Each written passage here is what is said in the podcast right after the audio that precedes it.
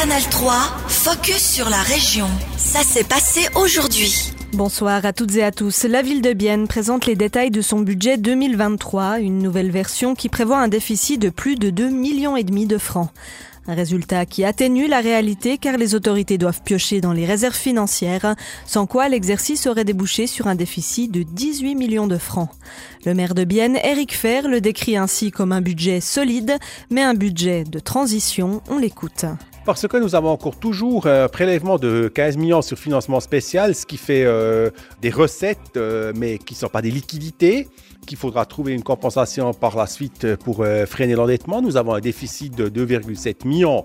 Bon, c'est environ un demi pour cent du volume du budget, mais quand même, nous montrons un déficit. Et c'est pour ça c'est un budget solide où j'appelle vraiment à le soutenir à tous les partis politiques représentés au Conseil de ville et, en dehors de cela. Mais euh, le travail de remettre nos finances sur une base solide, il commence seulement maintenant. Ce budget est le premier à intégrer des économies du paquet Substance 2030, des mesures qui permettent à la ville d'épargner plus de 3 millions de francs. De plus, aucune hausse d'impôts n'est prévue pour cette année, mais ce n'est qu'une question de temps avant que la question revienne sur le devant de la scène. Eric Fer je pense qu'il faut être honnête et dire tôt ou tard, ça viendra, mais impossible aujourd'hui de vous dire quand, puisqu'on on a trouvé un compromis sur le principe 1 à 1, c'est-à-dire un franc euh, d'économie, un franc d'augmentation d'impôts, mais il faudra élaborer ce paquet. Il faut aussi euh, observer de manière euh, très prudente les conditions cadres, justement comment on en sera où ici la, fin de cette année-là, comment l'inflation va se développer, tout ça, et après prendre la bonne décision au bon moment. On rappelle finalement que cet exercice financier est le résultat d'un compromis entre toutes les forces politiques biennoises. Il sera débattu lors de la prochaine séance du Conseil de ville dans trois semaines avant d'être soumis en votation le 7 mai prochain.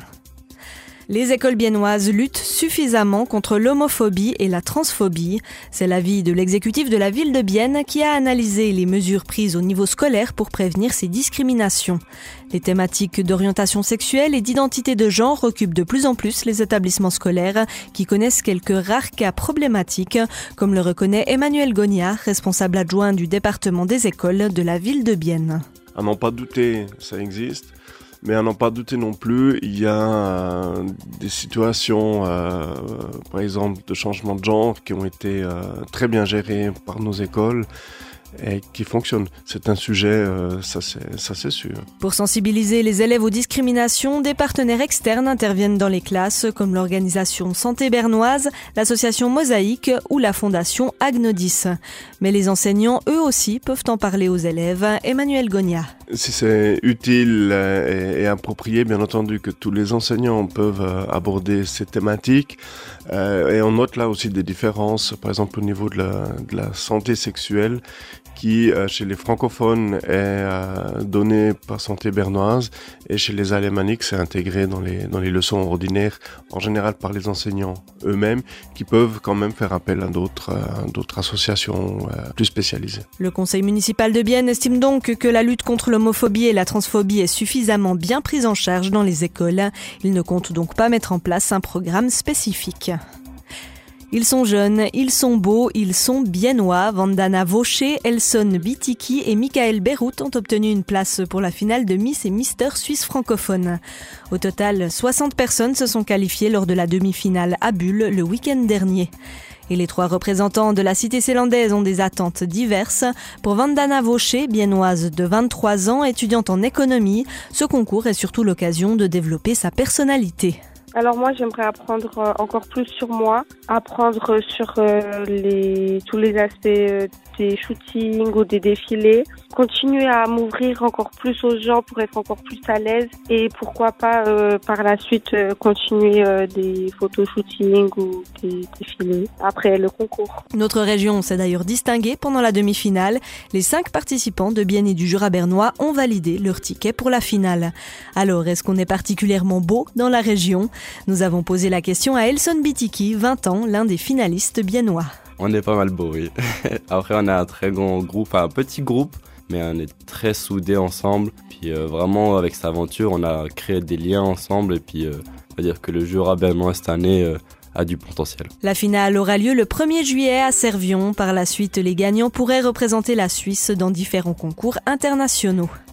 L'exécutif de la ville de Bienne rencontre celui de la ville de Lausanne, une rencontre informelle qui a lieu ce soir pour échanger leurs expériences et les bonnes pratiques. Et parmi la délégation lausannoise, on retrouve une biennoise. La socialiste Émilie Meuchler a grandi à Malray avant de vivre de longues années à Bienne où a démarré son engagement politique comme conseillère de ville. Elle déménage à Lausanne en 2016. Cinq ans plus tard, elle est élue conseillère municipale en charge des sports et de la cohésion sociale. Émilie Meuchler va donc retrouver Bienne pour échanger avec les autorités de la cité célandaise. On l'écoute au micro de notre collègue du Journal du Jura, Maëva Plénès. Bon, déjà, je me réjouis beaucoup, vous l'imaginez, de, de, venir à Bienne jeudi. En plus, on va voir le match euh, Lausanne contre euh, Bienne ou Bienne euh, contre Lausanne, euh, c'est selon.